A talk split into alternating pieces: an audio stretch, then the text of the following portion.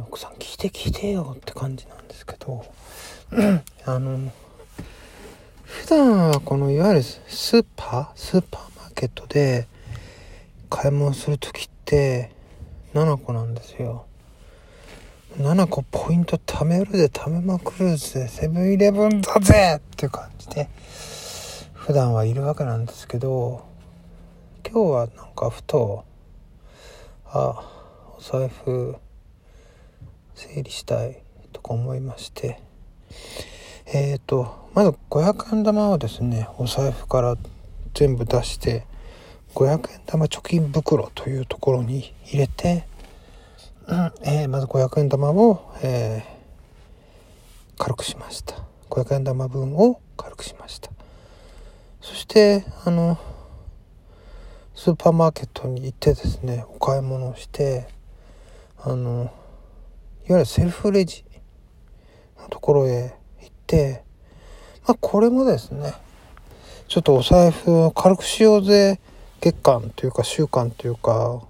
お財布軽くしようぜデイの私としては、まあ、とりあえずおお財布に入ってる小銭をですね全部そのセルフレジのところに突っ込みましてよしともうもうほとんど計算もせずになんかもうチェックもせずにまあ500円玉はねさっき全部抜いといたので500円玉以外のものをですね全部ジャラジャラジャラと流し込みましてうん、足りるかな？足りないかな？どっちかなのかな？とか思いながら見たらですねなんとえー、お釣り1円でほぼぴったしであのお会計が終わったんですね。すごくねと我ながら思ったんですよねまあこのまあ1円お釣りがあったっていうのは残念ですけど、まあでも1円お釣りですよ。1円お釣り。お財布の中身が今買い物をしたものと比べて、ほぼぴったしだった。1円の誤差しかなかった。これはね、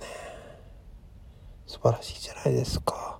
セブンイレブンで買い物してレジを見たら、レジね、レシートを見たら、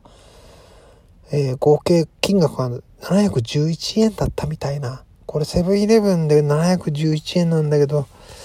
なんかもらえないですかねみたいな気持ちになるのと同じ。いや、それ以上じゃないですか。ちょっと何言ってかわかんないですけど。うん。なんかこれすごくね、と思ったので、ちょっとまあ、寂しいので言ってみました、誰かに。誰か、誰か聞いてますか？聞いてたら、ネギじゃなくてハートをください。